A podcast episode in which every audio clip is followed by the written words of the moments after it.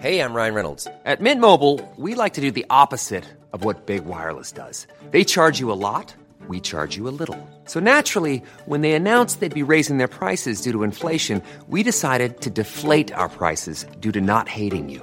That's right. We're cutting the price of Mint Unlimited from $30 a month to just $15 a month. Give it a try at mintmobile.com slash switch. $45 upfront for three months plus taxes and fees. Promo rate for new customers for limited time. Unlimited more than 40 gigabytes per month. Slows. Full terms at mintmobile.com. Bonjour à toutes et à tous, c'est Bart et je suis ravi de vous accueillir pour ce nouvel épisode du podcast Extraterrien, le podcast qui interviewe des sportifs hors du commun. Le but de ce podcast est de vous partager leurs secrets, leur vie et d'en apprendre beaucoup plus sur eux afin d'en tirer un maximum de conseils. Donc si vous aimez le sport, l'aventure, le développement personnel ou que vous aimez simplement vous inspirer de personnalités remarquables, alors ce podcast est fait pour vous. Juste avant de commencer, j'ai quelques messages à vous faire passer. Si c'est la première fois que vous écoutez le podcast, je vous remercie d'être arrivé jusqu'ici.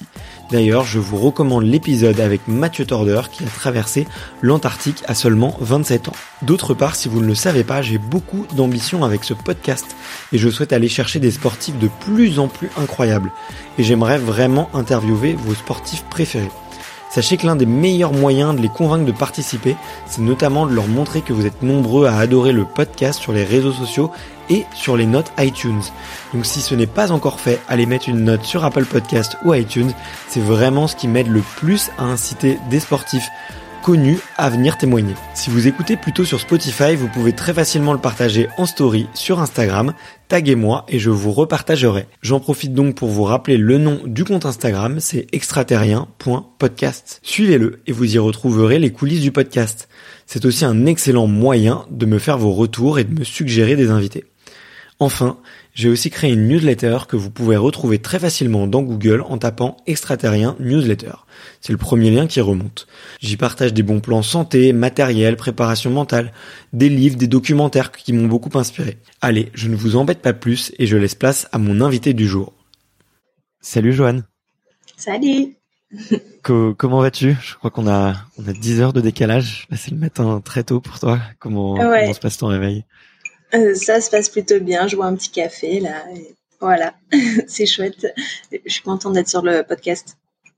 Bah écoute, trop cool. Mais merci infiniment ouais, à, toi de euh, d'avoir répondu euh, disponible et, et présente euh, pour pour donner un petit peu de contexte. Du coup, tu malgré ton ton statut de, de sportif de haut niveau, euh, tu n'as pas échappé aux, aux, règles de quarantaine australienne puisque là tu es à Sydney, c'est bien ça? Exactement. Et Noé, ben après, on s'y attendait un peu parce que euh, pour euh, pour Melbourne, le, tournoi de, tennis, ils ont aussi euh, dû être en quatorzaine. Donc, si les tennisman n'y avaient pas échappé, c'était sûr que les surfeurs allaient pas y échapper. Ouais. Bon, on aurait pu se dire quand même pour l'Australie qui est quand même une grande nation du surf. Alors c'est pas Hawaï ou, ou, les Américains, mais on aurait peut-être pu se dire qu'il y avait, il y allait peut-être avoir une petite entorse. Et puis vous êtes quand même un peu moins nombreux aussi, euh, nombreux et nombreuses. Euh, c'est vrai. Le tennis entre les qualifs et tous les tous les tours, ils sont. Non, c'est vrai qu'on est moins nombreux et euh, et euh, qu'est-ce que je veux dire? Ah oui, on est monté aussi. La WSL a vraiment organisé un avion spécial juste pour nous, euh, avec ah un test avant. Enfin, c'est vrai que bon, c'était assez, euh, c'était assez calé. Donc, mais bon, on ne coupait pas la quatorzaine. bon bah écoute, on va, je vais essayer de te donner un peu de baume au cœur pendant cette petite quatorzaine et j'imagine que ça doit pas être euh, que le temps doit sembler un petit peu long, même si tu m'as dit que tu t'occupais bien. Euh, la première question, un peu pour euh, pour lancer ce podcast, c'est la, la, question traditionnelle auquel aucun invité ou, et ne peut échapper, c'est de savoir quel est ton premier souvenir de sport? Premier souvenir de sport. Euh, alors, euh, par rapport à mon sport ou n'importe quel sport?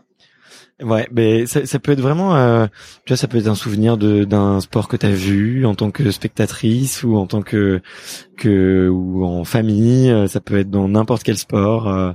ça peut être dans le surf. C'est vraiment comme tu veux, tu vois. C'est complètement libre. C'est question ouverte. D'accord. Eh ben, je dirais que mes premiers souvenirs de sport, bah, c'est mon père qui allait euh, faire euh, faire du sport, beaucoup beaucoup de sport. Il était toujours à droite à gauche pour euh, pour faire du surf, faire du tennis. donc c'est c'est vraiment dans ma famille mon père qui a été hyper actif et c'est vrai que voilà, je dirais ça. Ok, et c'est, il, faisait quoi comme, euh, il faisait quel sport du coup ton ton papa? Un peu de tout. C'était, euh, il avait besoin d'être dehors, donc euh, en fait, donc mes premiers souvenirs c'était à la Réunion clairement parce que à la base on vient d'Auvergne. Ils ont déménagé à la Réunion, j'avais 20 mois et mon père s'est mis au surf là-bas. et, mais sinon, il faisait du tennis, de l'escalade, de, de la rando, du squash du, enfin, de la planche. Enfin, c'était vraiment un peu un touche à tout et euh, du coup, euh, je me, je me souviens qu'on allait le soit le voir, soit jouer, soit euh, jouer avec lui, soit être dans l'eau. Les les sports dans l'eau comme comme le surf, c'est vrai que c'est c'est un un sport cool parce que bah, le reste de la famille, euh, comme ma mère euh, qui surfe pas, mais euh, elle est à la plage et du coup nous avec les enfants on est à la plage aussi. Enfin, donc c'était c'était c'est ça un peu mes souvenirs.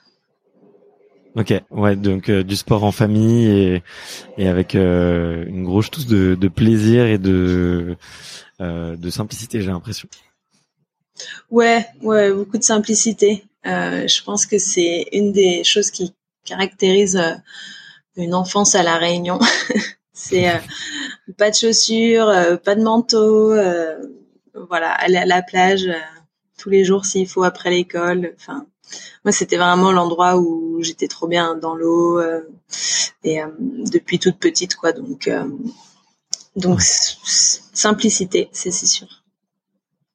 Mais j'ai un souvenir de euh, je crois que c'était avec Fanny Guibert euh, qui fait de l'escalade, qui a grandi aussi à la Réunion et je sais pas si vous vous connaissez, mais elle m'avait euh, effectivement raconté un petit peu son enfance, qui était vraiment, voilà, c'était, enfin, ça donne vraiment envie. Enfin, je me, je me dis pour les enfants, ça a l'air d'être vraiment un cadre parfait. Tu peux faire énormément d'activités différentes. les gens sont tu vois, t'es es, vraiment au contact de la nature et, et j'ai vraiment l'impression que que ça autonomise et en même temps que ça permet de vraiment de d'éveiller un enfant euh, au maximum quoi. Donc euh, ça a l'air. Ouais. Euh, je suis totalement d'accord. Ouais, je peux pas dire le contraire. C'est sûr que on devient d'avoir ce contact à la nature, d'être toujours dehors en fait. plus je grandis, plus je m'en rends compte. Mais c'est vrai que on, on, on, se pose pas la question si demain il fera beau, s'il y aura du soleil ou pas. Enfin, c'est vrai que d'être dans, une, dans un endroit tropical, euh, c'est euh, c'est quand même le bonheur et et pour les enfants, bah du coup, on, est deux fois plus dehors, euh, on, est hyper actif, quoi, c'est clair. et et c'est pour moi, c'était un vrai bonheur et c'est vraiment ancré dans moi maintenant, quoi. Ouais, ouais, je comprends, je comprends. Et, euh, et tu te souviens un peu de tous les sports que tu as que as essayé étant étant plus jeune euh, avant de tomber euh, dans l'univers du, du surf? Ouais, euh, bah, j'en ai pas essayé 36. Hein. J'ai fait de la gym avant. ouais. Quand j'étais ouais de la, de la, gym bébé quoi. Enfin non pas bébé, j'avais j'avais je crois que c'était de 4 à, à 6 4 5 6 7 un truc comme ça. Et euh, et puis je me souviens qu'un jour on a changé de, de coach ou de, enfin d'entraîneur. et euh, ça me plaisait plus d'un seul coup avec cette personne, ça, ça passait moins bien et du coup euh, je voulais plus en faire. Mhm. Et, euh, et c'est à ce moment-là que papa m'a dit bah on va te mettre au surf. Et à la base je voulais pas trop, je crois. Ce qui était bizarre euh, parce que parce que j'adorais l'eau, donc euh, je sais pas, peut-être juste une petite appréhension. Et puis en fait en fait, on est allé, euh, on est allé essayer avec euh, le club euh, local et et puis bah j'ai pas arrêté quoi.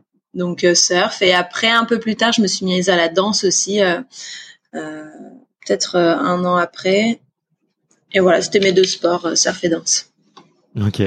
Et, tu, te souviens pourquoi tu voulais, enfin pourquoi tu avais un petit peu d'appréhension avant de te mettre au surf? C'est quoi? C'est le, le, je sais pas, le côté peut-être un peu pour être honnête, euh, je me souviens pas du tout. Euh, je pense juste que j'avais un peu l'esprit de contradiction, donc papa m'a dit allez viens on va surfer. Je lui ai dit non. ok. donc euh, euh, voilà. Euh, mais euh, mais effectivement après deux trois petites allez viens on y va, euh, prends le bodyboard. enfin j'avais déjà pris voilà des petites vagues en bodyboard au bord de toute manière. Enfin voilà j'étais tout le temps en fait le spot de surf où, où j'ai commencé. Bah j'y allais tous les jours parce que c'était la plage à côté de chez nous et et mm. j'allais nager dans les vagues, euh, je prenais un petit bodyboard. Enfin, c'est pas comme si j'en avais jamais fait en finale avant, donc euh, ouais. voilà. Ouais, t'avais déjà un gros contact avec l'eau et puis euh, et puis j'ai l'impression qu'il y a quand même une une petite culture du surf à la Réunion aussi. Il y a quand même il y a quand même quelques spots euh, assez sympas et euh, ouais. et du coup enfin tu enfin tu sais ouais c'est quelque tu dois t'as dû voir d'autres surfeurs ou peut-être même d'autres filles euh, surfer et, et, et ça aide ça, ça, aide aussi pas mal quoi j'imagine bien sûr euh, il n'y avait pas trop de filles quand même à l'époque hein. euh, il y, en a toujours eu une ou deux, mais on n'est jamais. Enfin là, vraiment, je vois vraiment la différence en ce moment. Euh, ouais. Enfin, il y en a beaucoup plus dans l'eau maintenant. Euh, mais je pense que oui, la, la culture surf y est, même si ça reste un, un c'est un petit pourcentage de la population, mais sur les côtes, il y a vraiment beaucoup de monde euh, qui qui surfent, qui sont tournés vers l'océan et euh, qui qui font qui font que ça. Et puis il faut le dire aussi la, la, Réunion il y a eu pendant quelques années euh, un, un, stop euh, du World Tour hein, qui était à Saint-Leu où il y avait les meilleurs surfeurs qui venaient euh, enfin ça a été c'était un, une destination de surf trip pour pour plein de pros parce que ouais les vagues sont incroyables quoi. Ouais ouais ouais et euh, t'avais t'avais vu du coup ce, ce cette compète qui était qui était passée par euh, par la Réunion? Enfin, tu as tu as assisté? Ouais. ouais, bien sûr. Euh, J'étais un peu plus âgée du coup, euh, peut-être 9 9 10 ans et euh, ouais. ma mère avait été infirmière aussi à un moment donné. Je crois pas que c'était l'année que j'avais vu moi. J'étais plus petite quand elle avait été infirmière de de la compète, mais je me souviens de, c'était la dernière année où il y a eu en fait à, la Réunion. Moi, j'étais un peu plus âgée et, euh, et, et c'est cette édition que je me souviens avec euh, bah, bah, tous les pros. Et puis j'étais avec ma copine. Euh, il y avait d'autres jeunes qui surfaient. J'avais déjà commencé les petites compètes. Donc en fait, j'avais plus de 10 ans. J'avais 10-11 ans. Euh, ok. Et, et voilà. Je me souviens bien. Attends, donc t'as commencé, t'as commencé tes premières compètes de surf euh, à 10 ans, quoi. À 10 ans, ouais. Ah, c'est fou. Et euh, mais euh, mais attends, je me je me rends pas compte parce que euh, bah je bien bien que je surfe, tu vois, pour moi ça c'est un un sport vraiment loisir et et, et bon d'ailleurs c'était trop. euh, Enfin j'ai pris énormément de plaisir à, à préparer cette, cette, interview parce que je me suis remis du coup dans dans bah dans le dans le tour et vraiment à comprendre comment c'était fait avec les différentes divisions et tout. On pourra, on pourra en reparler un petit peu, mais euh, à, à 10 ans quoi. Il y a, y a, des il y a des compétitions de, de, surf du coup à la Réunion qui s'organisent ou tu dois déjà euh, voyager pour, euh, pour pouvoir euh, non il y a des compètes à la Réunion bien sûr. C'est euh, enfin il y en a moins maintenant mais euh, il y en avait beaucoup à l'époque. En fait il y avait okay. en, encore une fois il y a dans le surf il y a vraiment deux sortes de compétitions. Il y a les compétitions on va dire privées professionnelles et euh, les compétitions euh, comme euh, les compétitions régionales quoi. Et ouais. nous, ça nous permettait de nous qualifier pour l'équipe de la Réunion pour aller au championnat de France. Mmh. Okay. Et euh, voilà. Et donc il y avait, il y a à peu près à chaque fois depuis que je suis toute petite, j'ai toujours fait des compétitions, euh, on va dire fédérales, donc euh, comme les régionales, les nationales. Ouais. Et euh, à côté, il y a des compétitions qui sont organisées par des marques. Euh, mmh. Et par exemple, euh, à l'époque, ça s'appelait le Marmaille Tour, et j'avais fait première. Alors, je, me suis, je crois que j'avais 12 ans. J'avais fait première au classement à la fin, et du coup, j'avais gagné un, un billet d'avion pour aller en métropole faire la finale, qui pareil était organisée par Quicksilver Roxy et enfin et voilà, donc c'est c'est vraiment il y a toujours depuis depuis le début il y a toujours un peu ces deux circuits euh, qui sont euh, ouais. en parallèle. C'est pour ça que c'est un ouais. peu complexe Mais... des fois à comprendre. Ouais, ouais, ouais, bah carrément. Euh, moi, j'ai au début, j'étais un petit peu, euh, j'étais un petit peu perdu. Alors peut-être que je peux, te, je peux te dire moi ce que j'ai, ce que j'en ai retenu de mes recherches, euh, c'est qu'effectivement, il y a aujourd'hui, on va dire la, la ligue majeure, c'est une ligue privée qui s'appelle le World Surf, Tour, sur lequel vous êtes 14, il me semble, chez les 14 Chez les filles, on est 17. 17, pardon. Ah oui, et chez les hommes, ils sont 34, c'est ça? Exactement. Ouais, et du coup, tous les ans, en fait, il y a euh, certaines filles qui descendent de division, d'autres qui montent. Euh, du coup, tous les ans, la, en fait, les, la première division est renouvelée. Et euh, pour la deuxième division, il y a plein, plein, plein de compétitions. Mais si je comprends bien, c'est assez open. N'importe plus ou moins n'importe qui peut s'inscrire à partir du moment où il a une, une licence, quoi. Et, euh, et après, il y a différentes compétitions en fonction de de leur renommée ou de leur difficulté qui te permettent de gagner un certain nombre de points et et d'être dans le classement de cette euh, fameuse deuxième division qui te permet de montrer en première. C'est à peu près ça. C'est ça, exactement. j'ai bien, j'ai bien bossé. c'est clair. Euh, non, c'est ça, voilà. Il y a première division, deuxième division, en gros, et faut être sur les meilleures euh, compètes de la deuxième division et à gagner le plus de points pour pouvoir être dans la première, quoi. Ok, ok, ok. Ouais, ça fait un peu penser. Euh, euh, ça me fait un peu penser au tennis, tu vois. Moi, j'ai fait beaucoup, beaucoup de tennis. T'as le classement ATP et derrière t'as le, t'as les tournois Challenger et qui, et euh, en gros, bah, il faut effectivement euh, passer, gagner des points en Challenger pour rentrer dans le classement ATP et, et tu peux en ressortir euh, un petit peu, un petit peu de la même façon, quoi. Ouais, ouais, ouais, c'est ça, pareil. Exactement. Ouais. Mais c'est c'est assez unique hein, quand même comme comme fonctionnement, mais euh, mais mais je trouve ça, enfin, je, je trouve ça assez cool parce que du coup c'est assez ouvert aussi. Ça permet aussi de de comment dire de d'avoir aussi peut-être pas forcément sur la première division mais sur les, les autres d'avoir un petit peu de surprise et d'avoir euh, laissé un petit peu sa chance à, à tout le monde. Mais euh, mais euh, c'est assez unique comme organisation je trouve c'est vrai, c'est c'est vrai que bah, après je baigne dedans depuis tout le temps donc euh, ça me paraît tellement normal.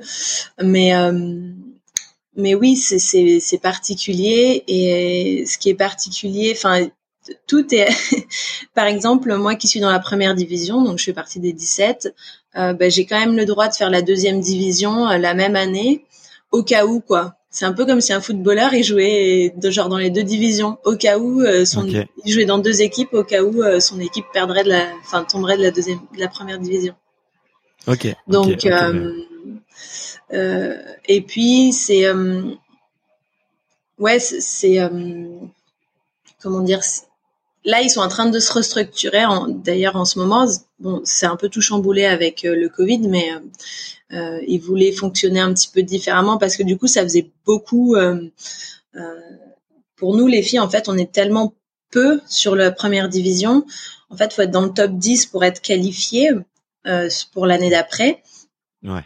et en gros jusqu'à des fois quand tu es cinquième du classement à, à la mi-d'année hein, ou enfin en fait tu sais pas si tu seras dans les 10 ou pas à la fin de l'année quoi. Ça peut aller très vite et du coup, euh, même si, enfin moi j'ai toujours fait ça, même si j'étais cinquième au début de l'année, j'allais faire euh, des compètes de deuxième division pour essayer de gagner des points un peu au début pour voir.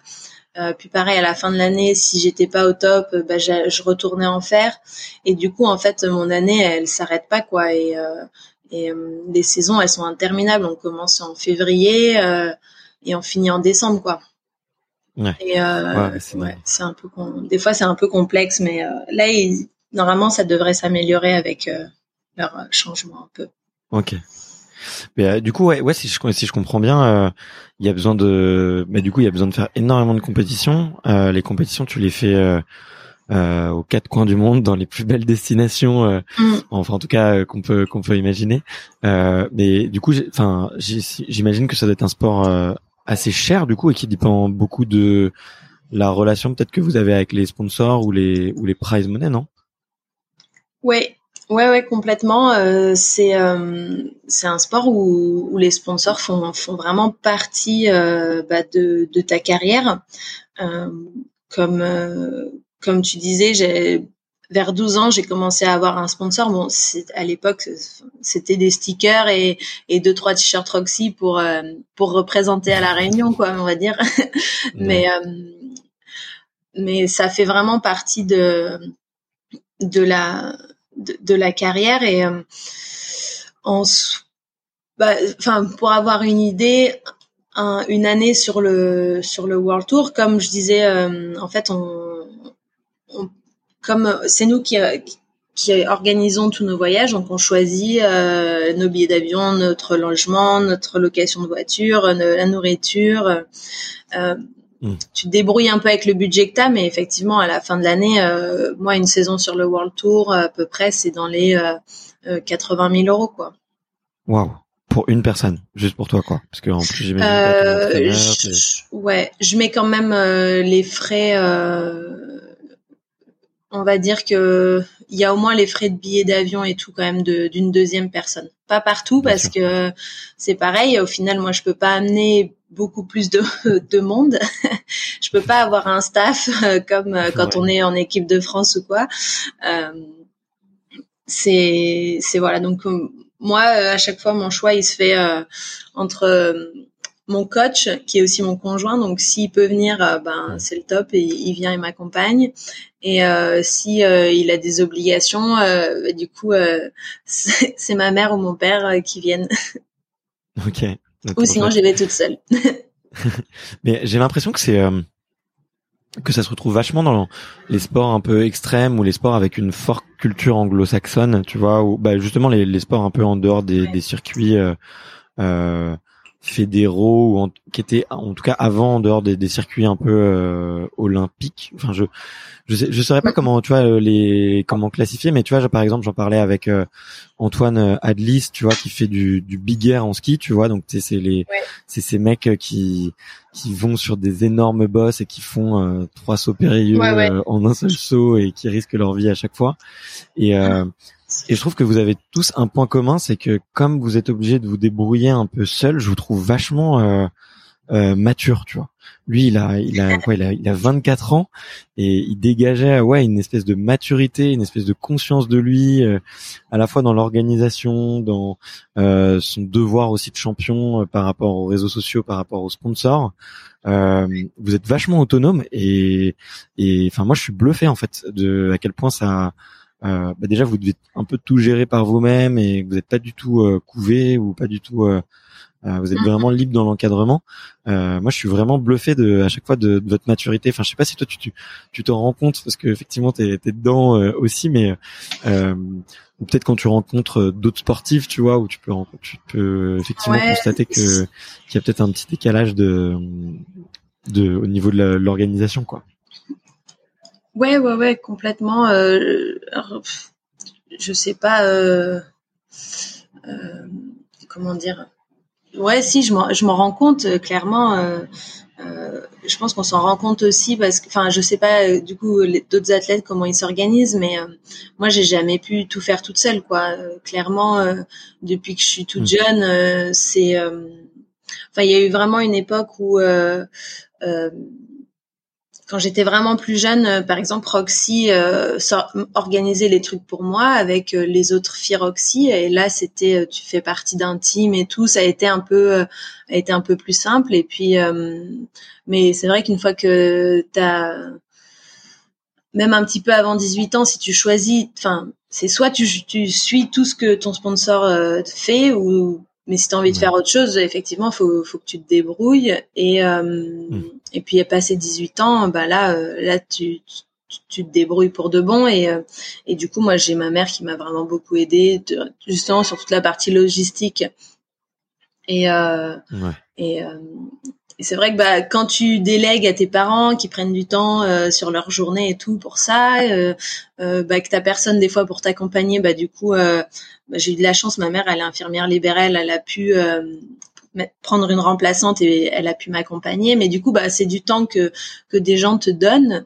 et pour, faire ce que ce que toi t'as as envie de faire. Et du coup, c'est assez, t'as quand même une certaine redevance. Enfin, c'est pour ça que ouais, je pense qu'à un moment donné, tu te rends compte de ça et tu te dis bon, ouais, il faut que, enfin, faut, faut que je sois assez pro dans ce que je fais et un peu organisé et tout ça quoi.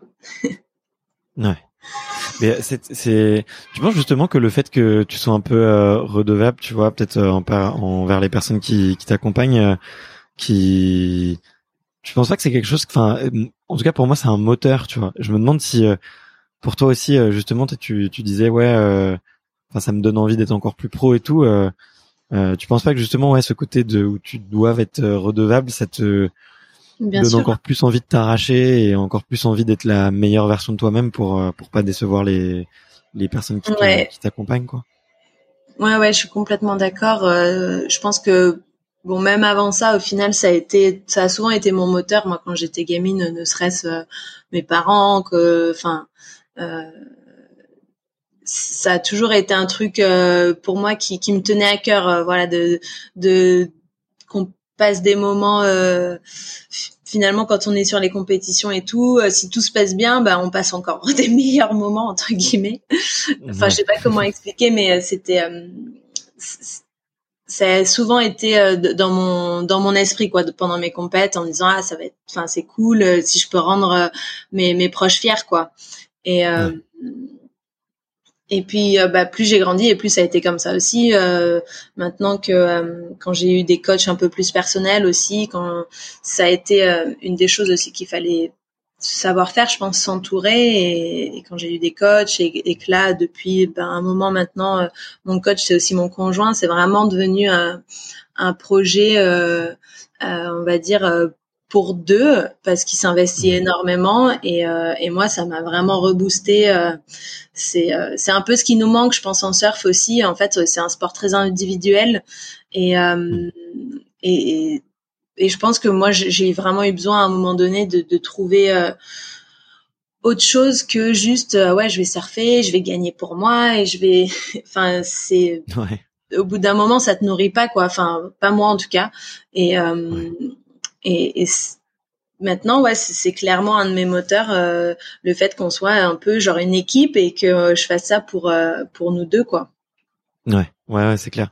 Mais j'en avais, euh, j'en avais parlé un peu avec Paris, avec Perrine Lafont de de ça. Et elle me disait effectivement, elle était t'es t'es toute seule sur les skis ou sur ta planche, mais en fait on mm. n'imagine pas. Mais derrière il y a il y a un staff, euh, il y a effectivement des parents qui sont hyper impliqués. Euh, alors elle, effectivement, encore peut-être encore plus parce que justement c'est l'équipe de France et, et euh, notamment sur un sport, le, ski de boss, où, qui a été très gêné, enfin qui, qui, a porté beaucoup de beaucoup de médailles sur les Jeux mm. Olympiques avec les différents athlètes et, et sur laquelle la France, a, enfin l'équipe de France cartonne quoi.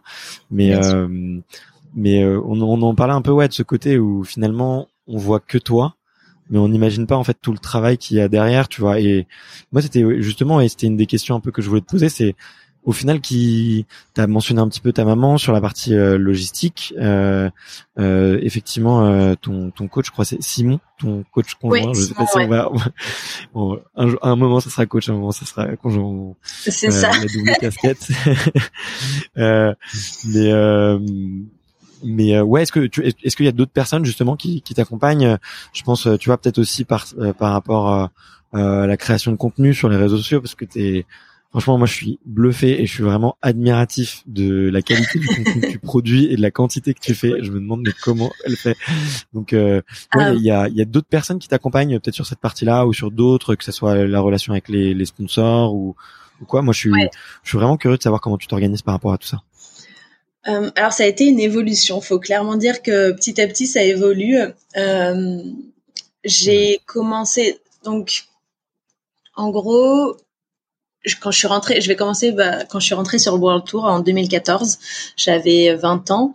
Euh, C'était mon année des 21 ans. Et, et à cette époque-là, Simon donc était mon coach, mais j'en avais deux autres à la Réunion. Euh, donc j'avais un préparateur physique, euh, Joël Hoss, c'est le papa de David Hoss qui a fait quatrième au JO de Londres en triathlon.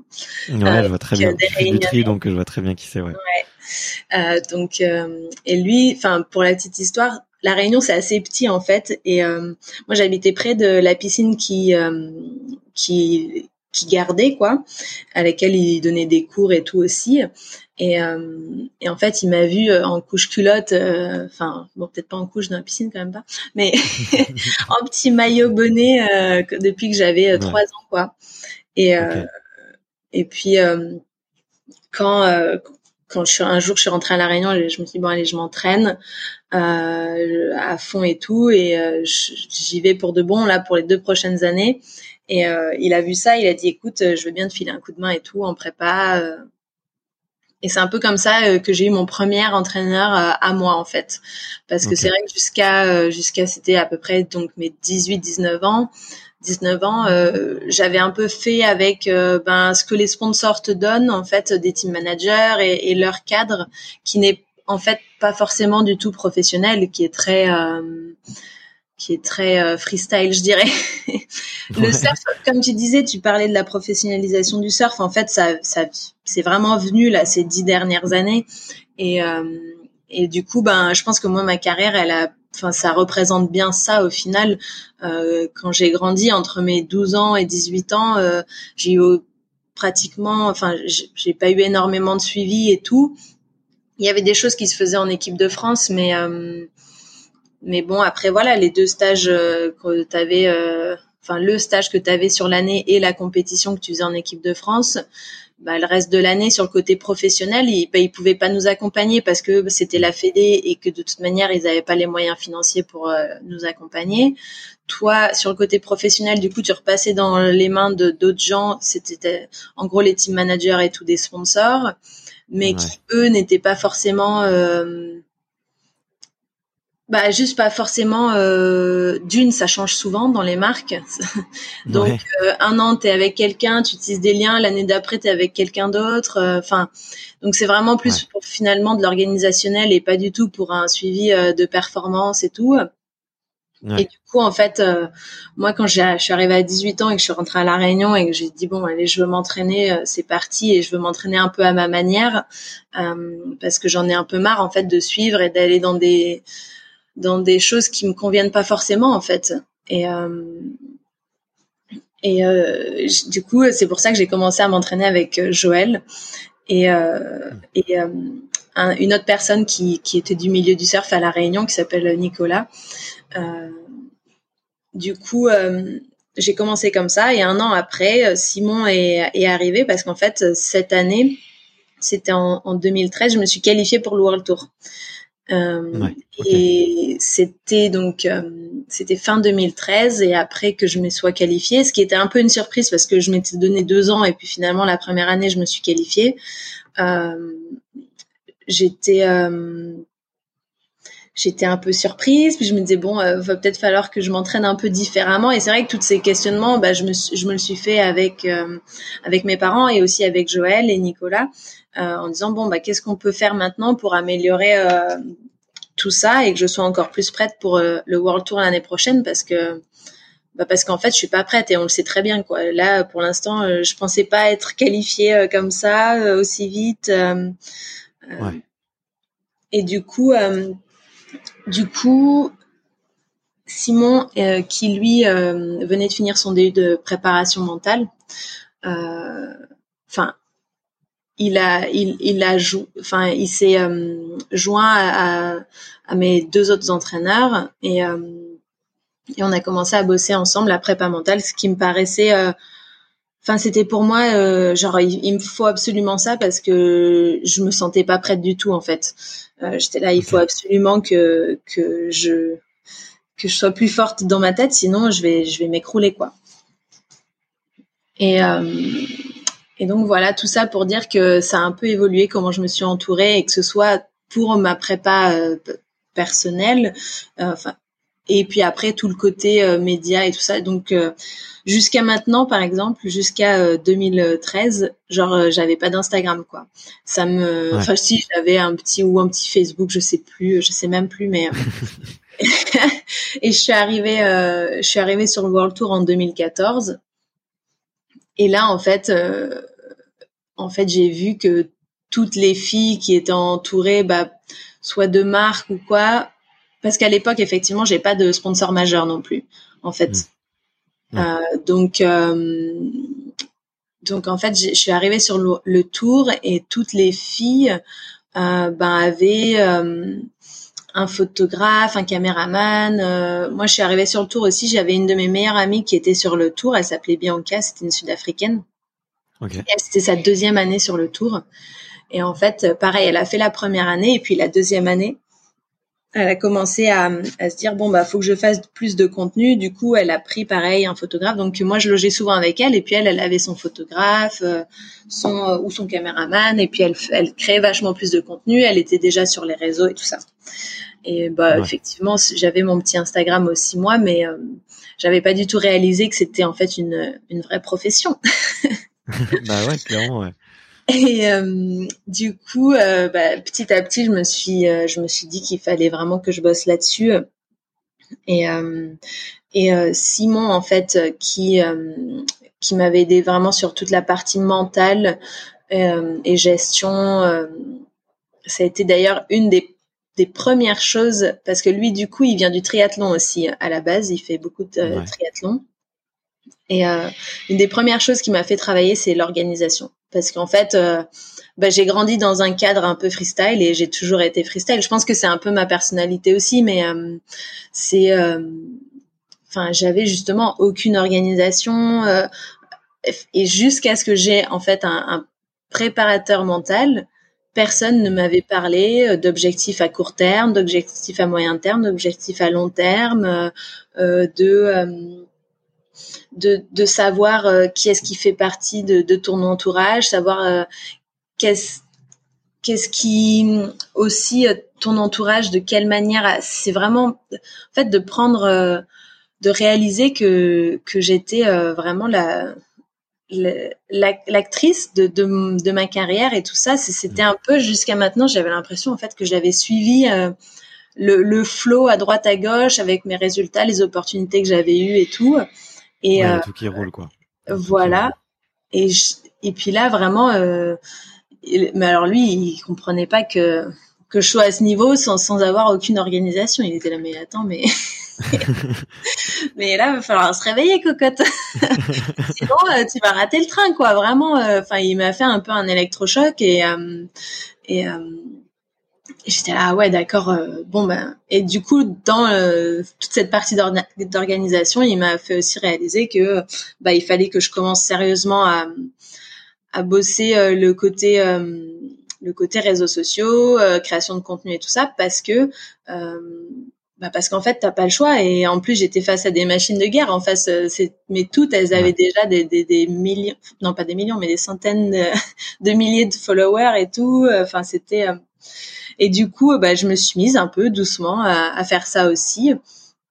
Et, euh, et il m'a beaucoup aidé aussi euh, bah, à créer du contenu, mine de rien, parce que bah, c'est pareil quand t'as quand t'as pas de sponsor principal, euh, quand tu peux pas te permettre de payer 500 euh, euros un photographe ou quoi, ou 500 euros je dis ou, ou plus ou moins, bref, euh, bah c'est pas forcément euh, comment dire c'est pas forcément enfin faut ça te prend du temps quoi. Puis il faut trouver des, des outils et ça et ça te prend du temps. Et je me souviens en 2013 GoPro m'avait envoyé une GoPro et on avait pratiquement enfin on avait vraiment bien rentabilisé le, le, truc. Et euh, et voilà, et puis du coup, je, je mettais tout le monde à contribution. Allez, papa, maman, faites-moi une photo une photo ici, faites-moi ça. et ça continue un petit peu comme ça maintenant. Pour le coup, en, la création de contenu, c'est vraiment, euh, c'est vraiment Simon et moi qui nous en occupions. Et euh, et où euh, ma mère, quand elle est là, on a la, elle, va me filmer quand je fais du surf et tout. ok, trop cool. c'est elle qui est avec moi en Australie là. Du coup, euh, voilà, pour ce qui est création de contenu, euh, c'est euh, c'est vraiment moi et c'est c'est vraiment Simon et moi et ceux qui m'accompagnent pour m'aider à, juste créer bah, les images. Et puis tout ce qui est autour après, maintenant plus j'avance et plus je, m'entoure quand même. Je suis avec une, agence de com aussi pour tout le côté média. Euh, pour avoir un peu moins à gérer. J'ai euh, un, un, comptable, une avocate, donc c'est vrai pour tous, toutes les parties que pour qui pour moi me me paraissent. Enfin, d'une, j'ai, j'ai pas du tout les, les connaissances et j'ai pas du tout envie de, de prendre le temps de, de faire ça et j'ai pas envie de faire de bêtises et tout. Donc euh, voilà. Mais pour ce qui est création de contenu, euh, organisation encore de mes voyages et tout ça, euh, euh, du coup le, la partie entraînement. Bah, tout ça c'est c'est Simon et moi et même la relation avec les sponsors c'est un peu mon avocate et, et nous. Donc euh, voilà, c'est un peu comme ça que je travaille maintenant. Ok, bah écoute. Mais tout ça a évolué. Mais ouais, ouais, ça évolue beaucoup. Euh, enfin après c'est voilà, c'est une organisation, faut trouver un équilibre. Euh, ouais. Euh, et et puis c'est aussi du management humain, donc t'as des gens qui partent, t'as des gens qui arrivent, chacun a des nouveaux projets, donc c'est sûr que, que, ça évolue en permanence. Mais merci infiniment de tu vois de, de partager tout ça et d'être hyper transparente parce que ça c'est un truc on, qui est invisible dans le sport tu vois et on s'en rend pas compte. Et, et tu vois quand tu dis que effectivement tu vas travailler avec euh, une avocate et un comptable et ben euh, bah alors forcément tu parles euh, tu parles en l'entrepreneur qui sommeille en moi et qui a monté euh, euh, plusieurs sociétés et qui tu vois et qui, qui adore ça et qui comprend enfin tu vois quand tu me parles de tout ça bah je en fait je suis pas du tout étonné mais je vais te dire après quasiment 90 interviews c'est la première fois tu vois que que qu'une athlète ou ou qu'un ou qu'un invité me dise euh, bah ouais je, je, travaille. Effectivement je me suis il faut s'entourer de professionnels parce que quand tu gères 80 000 euros 100 000 euros de budget par an bah il faut euh, euh, compter les dépenses et pouvoir calculer les recettes aussi de ce que tu fais à côté. Et et, et donc enfin moi ça me paraît entièrement logique. Et puis quand tu as des contrats de droit d'image ça paraît complètement aussi logique de de travailler avec un avocat. Et on n'aborde jamais ce sujet tu vois. Et j'ai l'impression que Um, when it comes to your finances, you think you've done it all. You've saved, you've researched, and you've invested all that you can. Now it's time to take those investments to the next level by using the brand behind every great investor, Yahoo Finance. As America's number one finance destination, Yahoo Finance has everything you need, whether you're a seasoned trader or just dipping your toes into the market. Join the millions of investors who trust Yahoo Finance to guide them on their financial journey. For comprehensive financial news and analysis, visit yahoofinance.com, the number one financial destination, yahoofinance.com. Je sais pas si c'est un, ouais, je sais pas si c'est un tabou ou c'est un truc. Euh, euh, Peut-être que les athlètes pensent que c'est pas sexy et que ça vaut pas le coup d'en parler, mais euh, mais, euh, mais c'est une partie obligatoire, quoi. Ouais, ouais, non. Clairement, ça a été. Bon, moi, c'est venu un peu plus tard. Au final, c'est vrai qu'on, ça fait euh, deux, trois ans que je travaille avec. Ça fait deux ans que je travaille avec une avocate. Euh, je pense que notre système avec Simon, où on avait vraiment tout fait tout seul pendant un moment, euh, était arrivé un peu à bout. On avait réussi à faire plein de trucs, mais euh, euh, c'était arrivé un peu à bout et on avait besoin de, de déléguer un peu. Au bout d'un moment, c'est plus possible de tout faire euh, tout seul. Et puis, on n'est pas, c'est pas nos métiers non plus. Il faut savoir. Euh, en fait, c'est vraiment le. Après, c'est les, c'est des moments un peu, un peu. C'est assez difficile. On aurait pu continuer comme ça, mais bon. après. Non mais faut progresser. Faut si tu veux si tu veux progresser, faut t'entourer quoi. Exactement. Ouais. Et et puis ben moi j'étais là parce que dans le sport après il y a plein de façons de faire aussi. Euh, tu peux ne pas avoir d'avocat et tu peux prendre des agents. Euh, tu peux euh, ça peut être quelqu'un de ta famille qui le fait, ça peut être un ami parce que enfin il y a c'est vrai qu'il n'y a, a, pas de façon de faire et je pense que c'est peut-être pour ça que que les gens n'en parlent pas trop parce que ben c'est au final c'est des choix assez personnels mais ouais bah, voilà, après moi, les agents, j'ai du mal à faire confiance, je pense, avec tout euh, tout ce que, ouais, je sais pas, peut-être. Euh, j'ai l'habitude de travailler avec des gens très proches et je sais qu'ils me veulent que du bien. et jusqu'à maintenant, euh, je, je sais pas pourquoi. Dans le surf, en tout cas, on a eu peut-être des a priori un peu sur sur les agents et du coup, bah, j'ai fait ça pendant un moment et puis après, là, avec avec l'avocate, pour moi, ça me va très bien aussi. Il y a une certaine, euh, une certaine rigueur et, et tout que, que j'aime bien. Ouais. et euh, voilà. Non, et puis en plus, euh, bah, enfin, on... Enfin, moi, je, moi, je suis pas du tout étonné que tu t'entoures parce que quand tu fais la liste de tous les trucs auxquels tu dois penser, mais je me dis, waouh, enfin, comment ça peut reposer euh, sur les épaules de deux personnes? Parce que voilà, en plus de ça, il faut le temps de de s'entraîner, de faire les compètes, de se reposer. Euh, on pourra reparler un petit peu de ta préparation physique, mais ça a l'air hyper carré et hyper professionnel. Donc, j'imagine, et enfin, en tout cas, tu laisses l'impression de rien laisser au hasard. Donc, donc, tu vois, il faut avoir le, le, temps de tout ça et tu peux pas effectivement gérer euh, une dizaine de sponsors parce que toi, toi, je crois c'est à peu près le, nombre que, que tu en as en tout. Euh, et tu peux pas effectivement gérer euh, les les contrats qui vont te demander et puis en même temps la création de contenu qui vont te demander gérer enfin le, planning qu'ils ont comparé à ton planning de compète enfin euh, prévoir tout le contenu en avance faire les montages faire les trucs enfin waouh. Donc tu vois moi je suis enfin je suis pas étonné.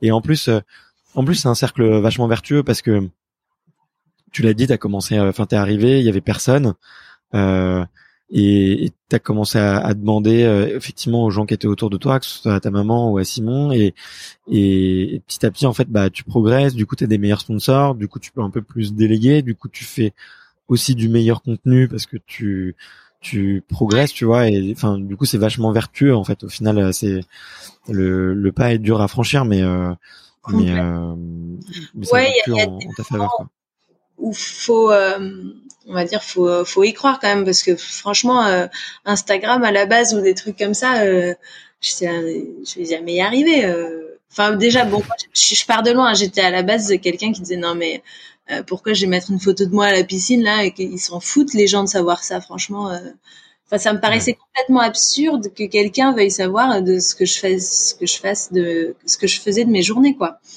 Et et puis bah, petit à petit, finalement, tu te prends en jeu et c'est vrai que ben euh, tu, te rends compte que que bah as une vie un peu déjà différente. Donc c'est vrai que c'est quand même mine de rien c'est intéressant. Enfin je vois moi j'ai bien envie de savoir ce que d'autres sportifs euh, font euh, quand ils sont en déplacement et tout ça quoi.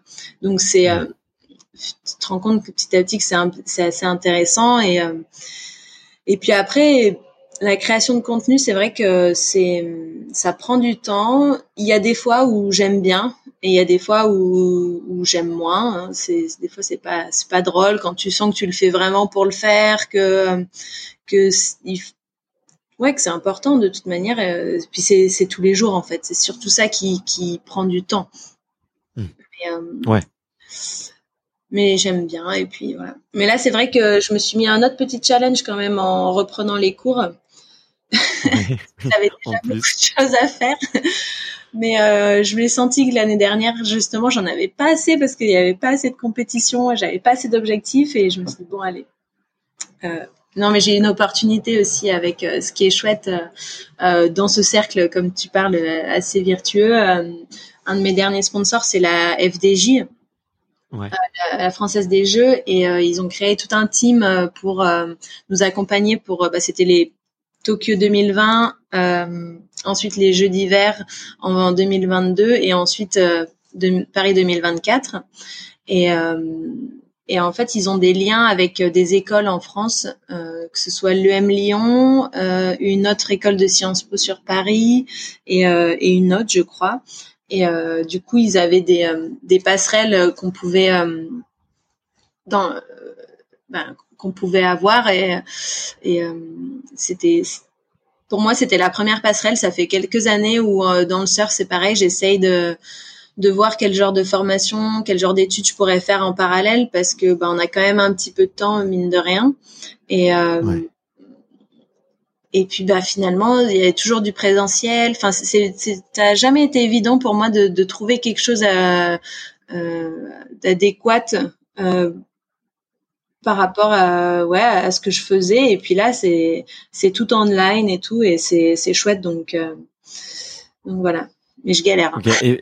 Et, par, par curiosité t'as choisi euh, quel cursus? Mais euh, mais tu fais bien de, mentionner le Lyon.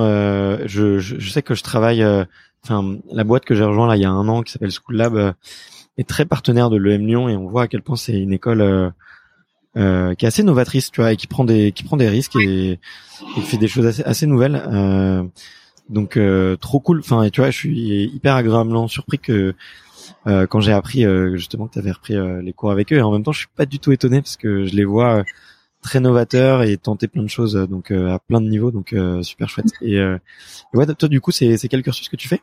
Du coup, c'est le PGMO. Euh, mhm. C'est un, ouais, un, cursus. Euh, en gros, tu peux l'intégrer que si tu as 10 ans d'expérience euh, de, vie professionnelle.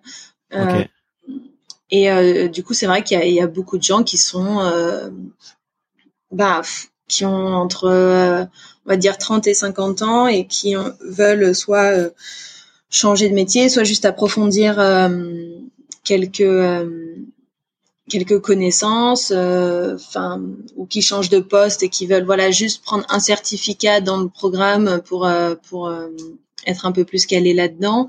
Donc il y a un petit peu de tous les profils. Il y a pas mal de sportifs de haut niveau quand même, et et c'est assez.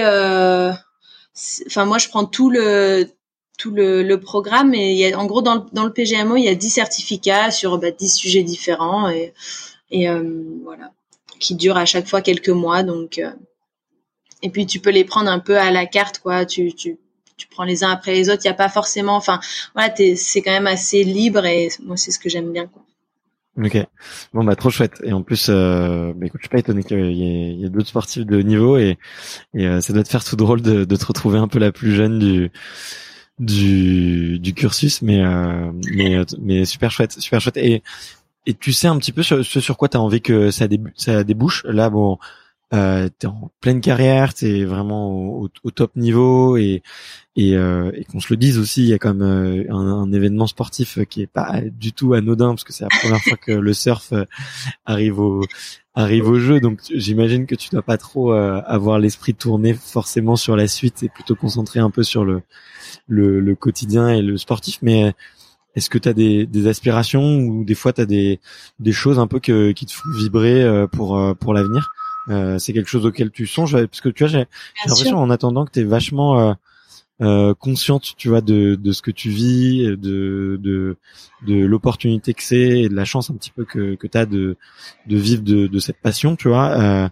mais est-ce que du coup, ouais, tu as, eu des réflexions sur, sur, sur ce que tu voulais faire après? Ouais, bien sûr. Euh, j'ai déjà bien ma petite idée. Euh, c'est même des choses qui me font, euh, on va dire, totalement autant rêver de que ce que je fais maintenant. C'est ça qui est cool. j'ai toujours eu une sorte de de personnalité où on, on va dire qu'en fait j'ai il y a plein de choses que j'aimerais faire depuis depuis tout le temps et, euh, et j'ai jamais eu peur de me dire bah si j'ai plus le surf en compétition euh, qu'est-ce que je vais faire quoi. Enfin ça j'ai toujours eu vraiment d'autres centres d'intérêt et, et d'autres envies. Euh, j'ai déjà été dans dans la situation aussi au final dans ma carrière où euh, où bah finalement j'ai cru que c'était assez proche de la fin quand quand j'avais plus de euh, quand j'ai perdu mon sponsor là quand j'avais 18 19 ans et que en fait je pensais que ça allait être le début et puis bah finalement euh, j'avais plus de soutien euh, financier ou quoi donc j'étais à bon bah en fait qu'est-ce que je vais faire? Euh, peut-être que je peux repartir aux études. Enfin tu vois c'était un moment où tu j'aurais pu choisir l'université puis je me suis dit bon allez non je me donne encore un ou deux ans. Et puis en fait le surf c'est quand même aussi très on est sur le World Tour mais chaque année, en fait, faut se battre pour sa place dans le top 10. Euh, 17, c'est quand même très peu. Et, euh, et 10, c'est encore moins. ouais, c'est vraiment un élite, quoi. Chaque année, faut, faut se battre pour cette place dans le top 10. Et en fait, chaque année, je sais que ça peut s'arrêter, quoi. Et, euh, et si ça s'arrête, ben, je vis pas de la même façon parce que la deuxième division, je pourrais être sur la deuxième division, mais la deuxième division, en fait, euh, même si tu gagnes pratiquement tous les événements, euh, tu rentres, euh, enfin, tu couvres tes frais, quoi. Tu vis, tu fais pas, tu, tu, tu vis pas, quoi. Pas quand tu as 27 ans, que tu as des loyers à payer, que tu as une voiture. Quand t'as, quand je suis rentrée sur le tour et que j'avais 20, 21 ans, ben ouais, super.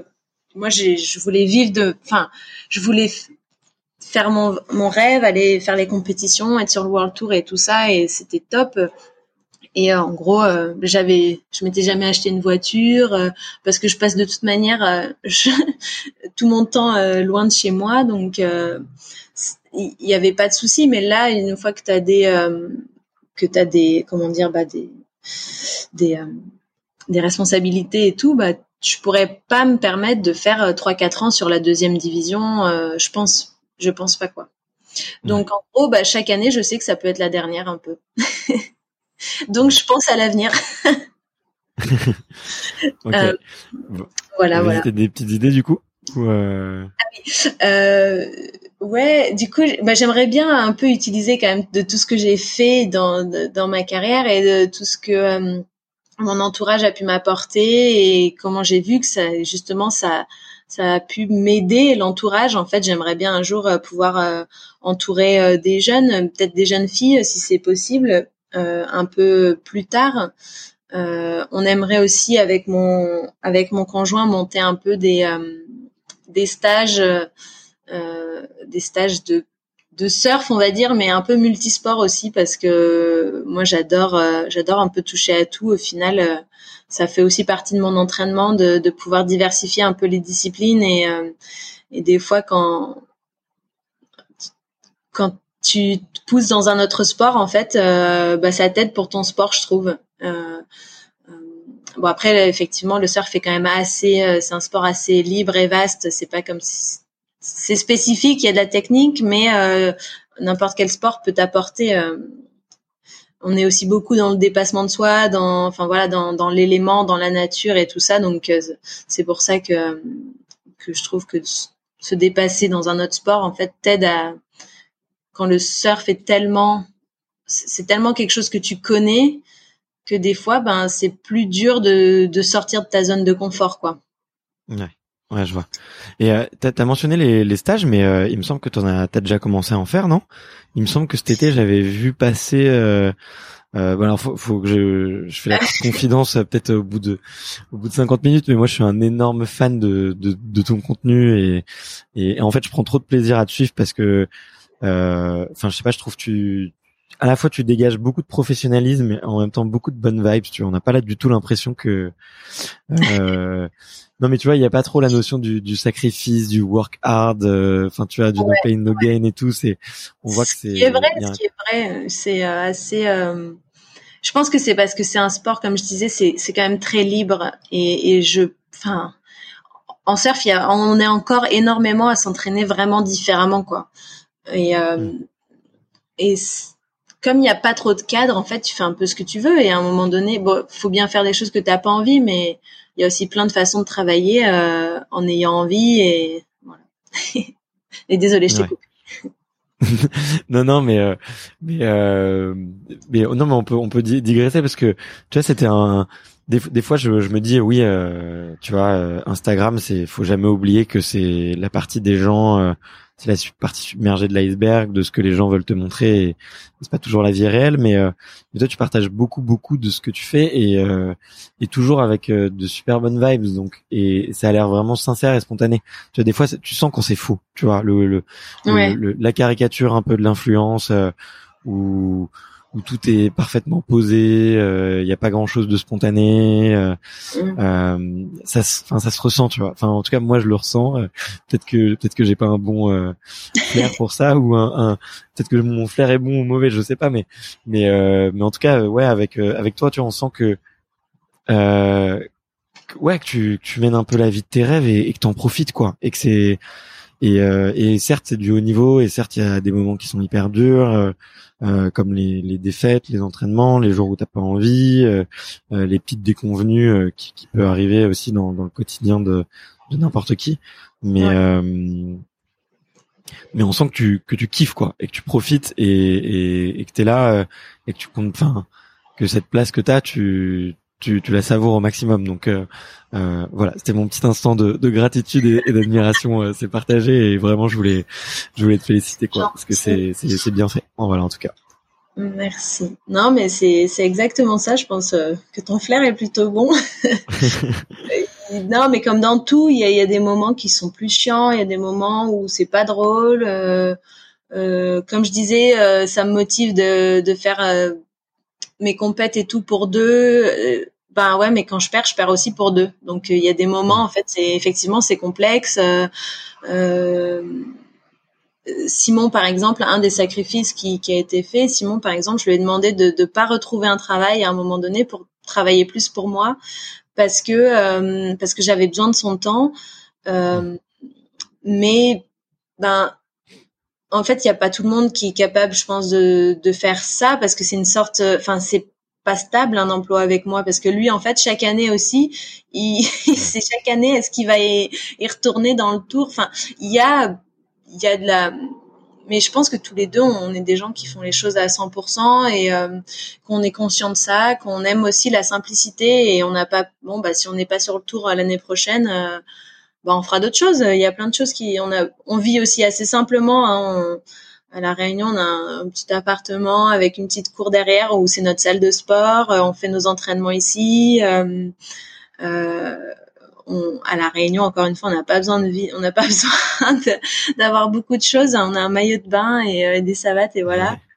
Euh, c'est vrai que je pense qu'on on se suffit euh, à, à, vivre avec pas grand chose aussi, et c'est vrai que ça nous fait pas trop peur de dire bon bah ouais si l'année prochaine t'es pas sur le tour, ben c'est dommage, mais en même temps, ben, enfin c'est dommage et en même temps, bah t'auras fait déjà énormément de choses et c'est chouette aussi.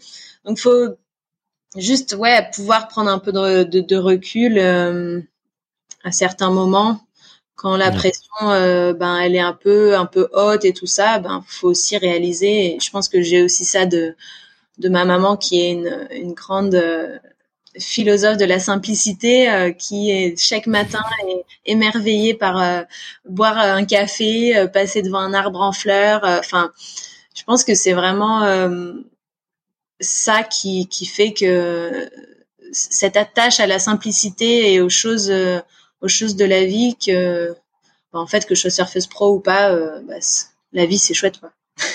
ouais, ouais, il faut en pro, il t'as raison, il faut en profiter.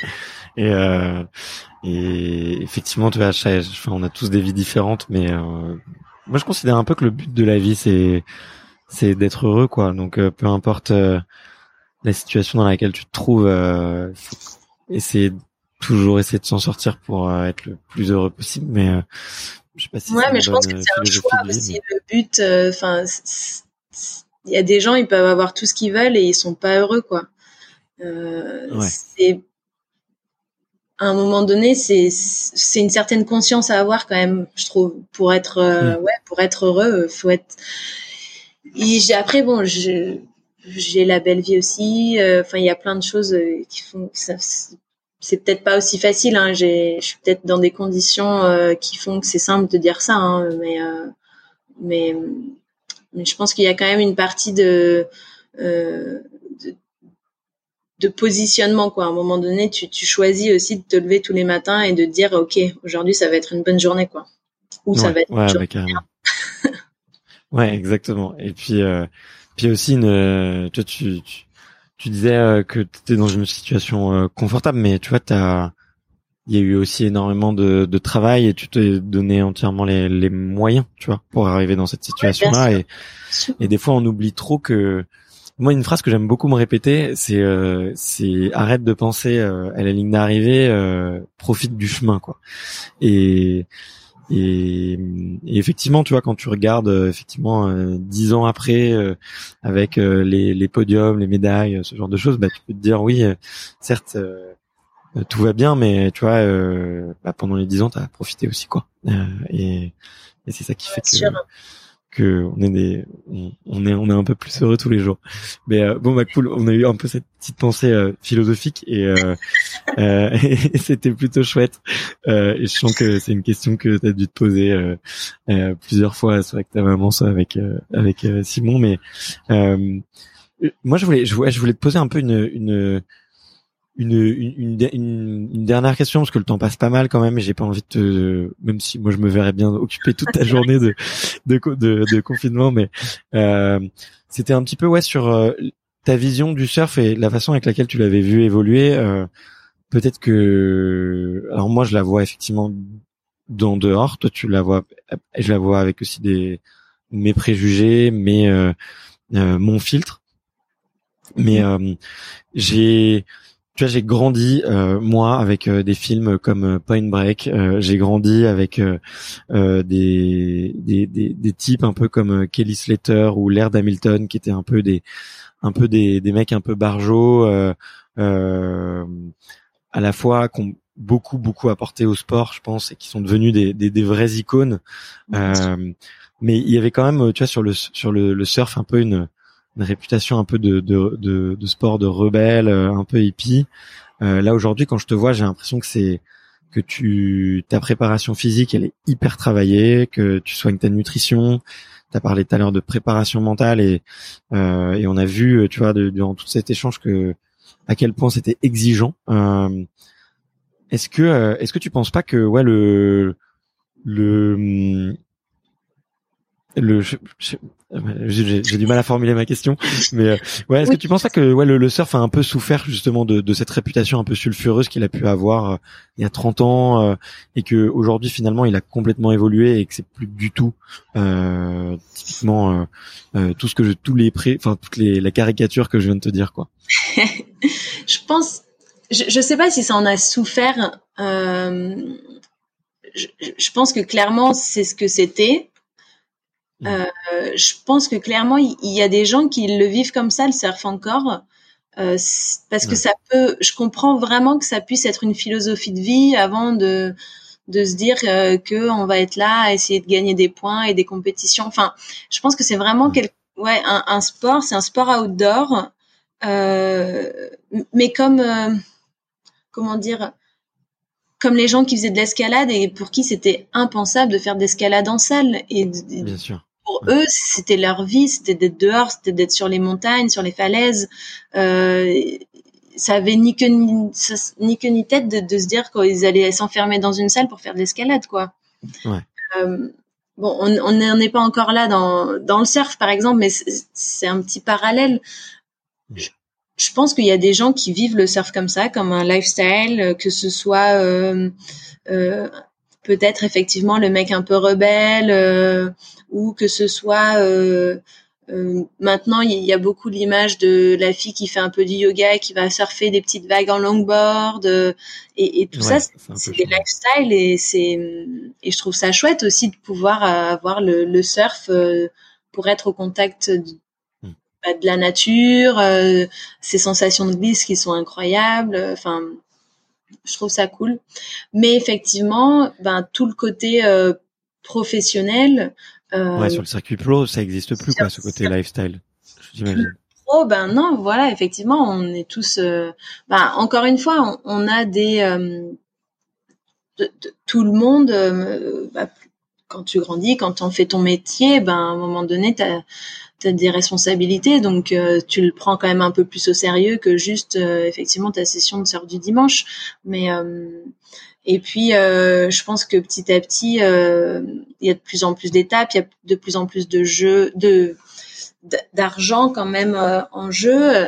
Il y a euh, comment dire euh, les étapes aussi. Donc c'est sur différents spots. Donc faut euh, avoir toute une préparation matérielle derrière. Donc avoir différentes planches travailler avec un shaper pour pouvoir aller surfer des vagues des grosses vagues et tout. Ben quand aussi c'est pareil quand tu passes à travers une blessure eh ben là tu enfin c'est pareil professionnellement parlant tu, tu peux plus faire de compète euh, peut-être que tu as des contrats de sponsors qui disent que bah si tu es blessé plus de 3 4 mois et que tu participes pas aux compètes ben eux ils te payent pas. Enfin non euh, clairement tu, de plus ça passe plus le comme les autres athlètes on va dire euh, je pense que les surfeurs et, et tout ça se rendent compte à quel point il y a, tout ce professionnalisme en fait derrière, effectivement, pour être en forme, euh, pour être suivi, pour euh, pour être performant, parce que euh,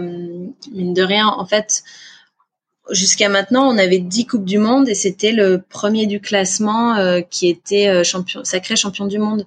Donc c'est pareil pour être consistant sur une année entière qui débute en février, qui finit en décembre, avec des voyages tout, autour de la planète et tout. Faut avoir une hygiène de vie euh, de ouf quoi. Et du, du, coup, je pense que petit à petit, effectivement, le le surf c'est un peu de plus en plus et a, évolué dans ce sens parce que il, bah, bon d'une comme tout de toute manière ça évolue. Et euh, peut-être qu'avant aussi euh, euh, il y a eu aussi une sorte de révolution euh, dans le surf. Enfin, il y a, il y a quelques, ouais, une dizaine d'années aussi il y a eu de plus en plus de brésiliens qui ont qui ont mis le niveau très haut qui ont amené euh, du surf aérien donc assez avec des avec des nouvelles manœuvres et tout. Du coup, ben ceux qui étaient sur le tour, ils ont dû bah, de nouveau évoluer aussi pour s'ils voulaient être aussi forts. Enfin, il y a en fait, c'est en constante évolution, donc euh, tu es obligé de, t'adapter, de travailler, d'aller chercher un peu plus loin si tu veux, euh, si tu veux rester euh, parmi les meilleurs, quoi. Et et pour moi, c'est pas, physique principalement parce que parce que j'ai aussi depuis que je suis sur le tour, en fait, j'habite à la Réunion et il y a eu toute cette partie un peu crise requin qui m'a pas permise d'aller dans l'eau autant que je voulais et, hmm. pour moi c'était euh, non négociable. J'étais obligée de travailler à côté pour pour essayer de pas trop perdre euh, bah, par rapport aux autres quoi. Ouais.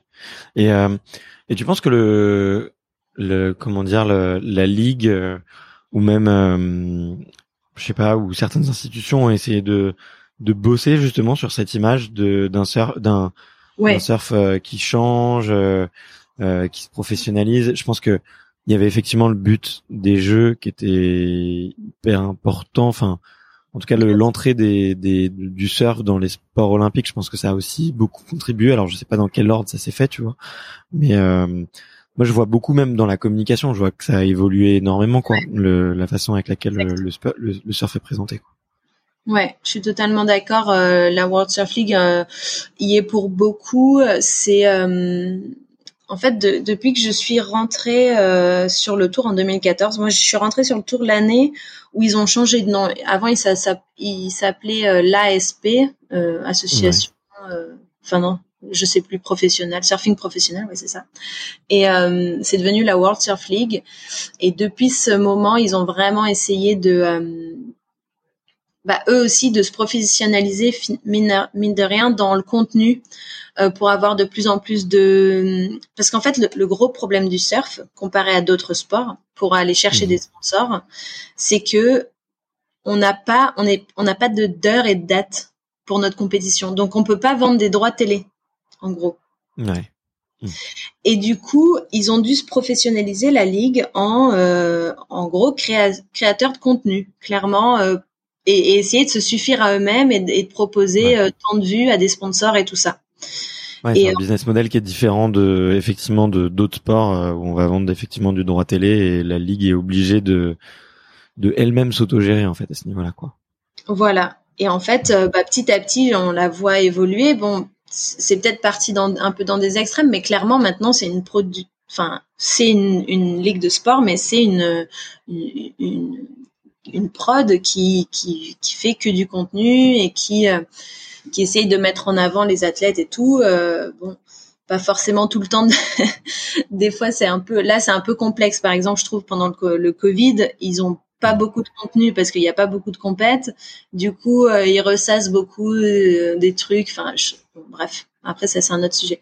Mais mais c'est pour ça que je pense que la, la, la World Surf League a beaucoup a, beaucoup joué là-dessus et, a vraiment participé au fait que bah, petit à petit euh, a montré un peu plus aussi ce que les surfeurs faisaient parce que ben à l'époque encore une fois c'était peut-être pas cool euh, parce que Kelly Slater euh, peut-être que c'était un rebelle et tout mais à un moment donné enfin il a un site de champion du monde donc il y, a, y a quelque chose qui s'est passé et que je pense qu'on n'a pas vu quoi. Et, ouais, ouais et puis moi j'ai même le souvenir d'une interview de lui où où justement en fait il explique euh, qu'il s'est mis à la préparation physique parce que euh, bah quand il se gamelle euh, avec s'il a des muscles un peu plus gros bah il s'en remet plus vite qu'il a besoin de récupérer beaucoup plus. Il a il a je crois qu'il a il a vachement soigné son alimentation aussi à un moment donné je crois qu'il il a vraiment ouais, donc donc non non il fait partie juste enfin pour moi c'est un peu justement l'image du du jeune au début un peu rebelle qui, qui, qui arrive avec cette culture lifestyle et qui en fait pour monter en puissance en fait se professionnalise et et, euh, et, tout en gardant un peu cette image forcément euh, euh très très garçon euh, très masculine euh, donc qui, qui, lui va aussi très très bien tu vois. C'est moi je suis, je suis un, grand fan tu vois et mais mais oui du coup je l'ai un peu enfin c'était un peu la caricature pour pour moi tu vois. Mais il, il, montre aussi que le, le, le sport a changé quoi. Mm, voilà, donc je pense que effectivement tout ça a fait que et le surf féminin dans tout ça bah, a juste, enfin c'est juste le jour et la nuit. Il y a dix ans et maintenant c'est le jour et la nuit et, quand maintenant moi j'ai 27 ans et que je regarde les vidéos euh, des jeunes nénettes là qui ont 13-14 ans, mais elles sont juste ouf. C'est juste là elles ont justement apporté. Moi je pense dans ma génération on a peu euh, le surf aérien et tout ça. Moi je l'ai pas du tout par exemple et euh, et et les jeunes euh, les jeunes filles qui arrivent elles, elles font déjà DR et tout. Elles vraiment elles repoussent euh, d'autres limites que nous on a on n'a pas poussé parce qu'on a déjà poussé d'autres limites. Et euh, mais le surf de féminin dans dix ans ça va être euh, ça va être génial à regarder. Moi j'ai trop hâte. Et bah, trop cool. donc je pense vraiment que tout ça a fait en fait je pense que notre entrée en jeu, au jeu maintenant ça confirme un peu tout ça, mais c'est vraiment grâce à, tout le travail quand même qu'il y a eu derrière. Et, euh, et du coup, euh, effectivement, on a eu euh, les jeux et maintenant, ben, pour le coup, enfin en tout cas moi qui est française, quand je dis je suis, une, voilà, maintenant je vais aller au jeu et tout. Ben les gens ils me regardent d'une autre manière que si je dis ah bah j'ai gagné euh, une coupe du monde à Fidji, bon bah ça leur parle pas trop quoi. Alors que parce que c'est pas, on n'est pas un pays euh, où euh, où on, effectivement le surf c'est pas le sport national. Hmm. et, et, tu penses que ça va alors peut-être que le surf est pas le sport national, peut-être euh, médiatiquement parlant, mais on est, enfin on est quand même hyper bien servi, je trouve, en termes de, de juste en termes de vagues déjà. Enfin, tu vois, pour pour avoir passé au moins une bonne dizaine d'été à la cano, euh, tu vois, euh, et pour avoir vu effectivement quelques compètes là-bas, euh, il y a il y a de quoi faire, tu vois. Qu'est-ce qui qu'est-ce qui me manque à la France là pour qu'on devienne une très grosse nation du du surf? Et pour moi pour moi on est déjà une belle nation du surf parce que tu vois, enfin ta présence parmi la première ligue depuis quoi ça va faire 6 7 saisons déjà tu vois ou quelque chose comme ça? 6 ok. Et bah sachant que voilà il y a quand même que 10 femmes qui peuvent le faire et que il y a un gros trust effectivement comme tu l'as dit avec euh, euh, les États-Unis euh, euh, Hawaï c'est encore un peu à part mais euh, les, les, australiennes ou mais tu vois déjà on est là quoi tu vois, non non non non américaine ou australienne. La seule sur 17 ouais c'est dingue tu vois. Et c'est mais ça montre tu vois déjà que Enfin, pardon, je me je me trompe parce que euh, en fait sur le papier, sur le papier c'est pas vrai parce que par exemple Tatiana Weston Webb, elle est devenue brésilienne là récemment. Euh, mais elle est, elle habite à Hawaï depuis qu'elle a, enfin, elle, a grandi à Hawaï. Et pareil, il y a une, une la fille qui euh, s'appelle Brisa NSI, elle est costaricaine depuis peu c'est vrai que ça bon mm. les jeux ont apporté un peu ça mais euh, ouais là, ok je vois le changement de drapeau pour les jeux hein, euh, moi je, je, suis pas du tout euh, je critique pas ça du tout mais euh, mais c'est vrai que c'est pareil elle a grandi euh, à Hawaï donc enfin voilà hawaïenne donc sur le papier en fait ce que je dis c'est pas vrai mais en fait mais en fait c'est vrai. Ok bon bah trop cool. Ben merci pour pour les précisions mais le Ouais, tu penses que le, le, surf euh, français a un, bel avenir de, devant lui? Ouais, ouais, complètement. Je pense que, hum, je pense que, comment dire, c'était, faut continuer à, travailler. C'est, c'est hmm. pas, euh, ça reste, ça reste un, un monde très anglo-saxon. Donc, hmm. faut, faut faire sa place, euh, faut, faut quand même faire sa place dedans et on n'est pas nombreux quand même. Euh, euh, bah, il y a Jérémy, Michel qui est haïtien et moi, si je me trompe pas. donc ça fait quand même pas pas beaucoup. Il y en a eu d'autres. Hein. Moi, avant moi, il y a eu Paulinado. avant Jérémy et tout, il y a eu Mickey Picon. Enfin, il y en a, il y en a eu d'autres bien sûr, mais je veux dire que aussi installé et tout ça, il y, en a quand même pas beaucoup. Et par exemple, quand Jérémy et Michel, euh, enfin je sais pas, j'espère vraiment que que ça puisse continuer et que que qu'il y ait d'autres Français sur le tour. J'aimerais trop qu'il y ait une autre Française qui arrive sur le tour. bon, bah on croise les doigts. Je le, je le pense sincèrement. Après, chez les filles, là, euh, des jeunes jeunes, je sais pas trop en ce moment s'il y a vraiment euh, une euh, une relève. Je pense que je passe pas assez de temps en fait en France pour pouvoir être assez objective là-dessus ou pas. Je je sais pas. Ouais, puis c'est pas ton c'est pas forcément ton rôle aussi de de, de pouvoir aller chercher les, les prochaines pépites, mais mais ouais, j'espère vraiment que tu vois l'arrivée du, du surf jeu que d'ailleurs il y aura pour Paris 2024 c'est prévu aussi? Parce que je sais que ouais c'est prévu donc tu vois je j'espère que tu vois que ce sera un événement majeur et et que que ça donne ça donnera envie à plein de à plein de jeunes filles et et, euh, et, en plus euh, mais je t'es assez euh, t'es même très active je trouve pour la cause féminine dans le dans le sport tu vois. Et euh, et je pense que hum, ça inspire aussi plein de plein de jeunes filles tu vois qui sont peut-être un petit peu plus jeunes peut-être euh, euh qui ont peut-être euh, pas eu la chance de découvrir le, le surf aussitôt euh, peut-être de pouvoir s'y mettre un petit peu plus tard. Donc donc c'est c'est bien je suis sûr que ça va dans le bon sens. J'espère que ouais je pense que c'est vraiment quelque chose que j'aimerais faire aussi effectivement plus tard accompagner des, des jeunes filles c'est c'est pas forcément évident. Et euh, après le surf en France, le, des fois le, la chose qui est difficile, c'est le froid en fait l'hiver. Moi, je l'ai pas eu à la Réunion euh, parce que bah ouais, tu surfes 365 euh, jours de l'année quoi, parce qu'il fait chaud et que et l'hiver en France c'est quand même rude. Hein. Donc c'est vrai qu'il faut, je sais pas, faudrait que j'aille motiver les troupes. je resterai sur la plage parce que j'aurais pas besoin d'aller dans l'eau. ok.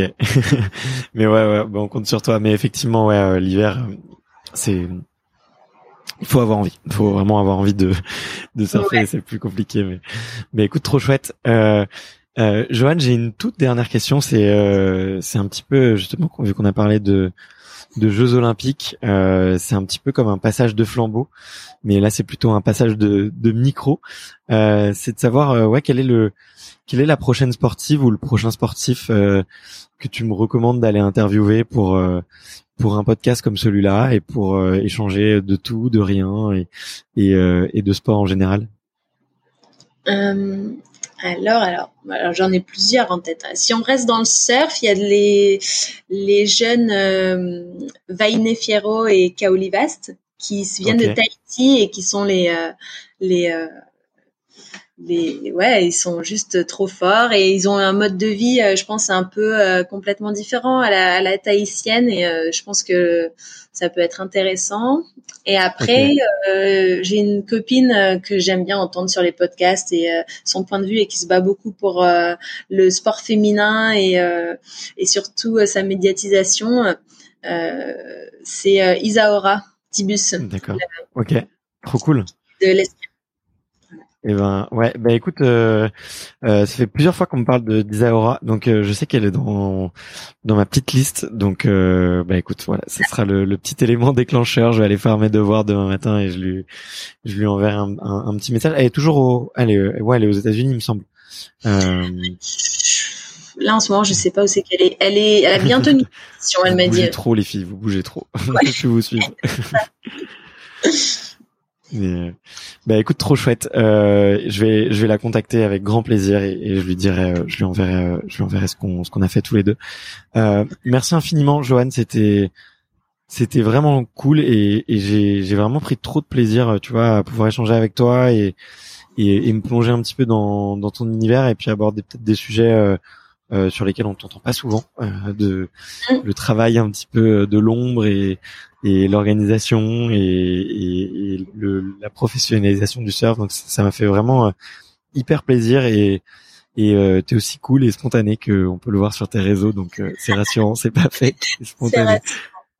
Parfait. Bah, merci beaucoup aussi à toi pour ton temps et puis euh, et puis à bientôt. ouais. Salut Joanne. Salut. Bye. Merci d'avoir écouté cet épisode jusqu'au bout. Si vous êtes encore là, c'est sûrement que l'épisode vous a plu, donc n'hésitez pas à le faire savoir autour de vous et à vous abonner pour ne louper aucun épisode. J'ai mis tous les liens dans la description, donc n'hésitez pas à y jeter un coup d'œil. Et sinon, moi je vous dis à la semaine prochaine pour une prochaine interview. Ciao?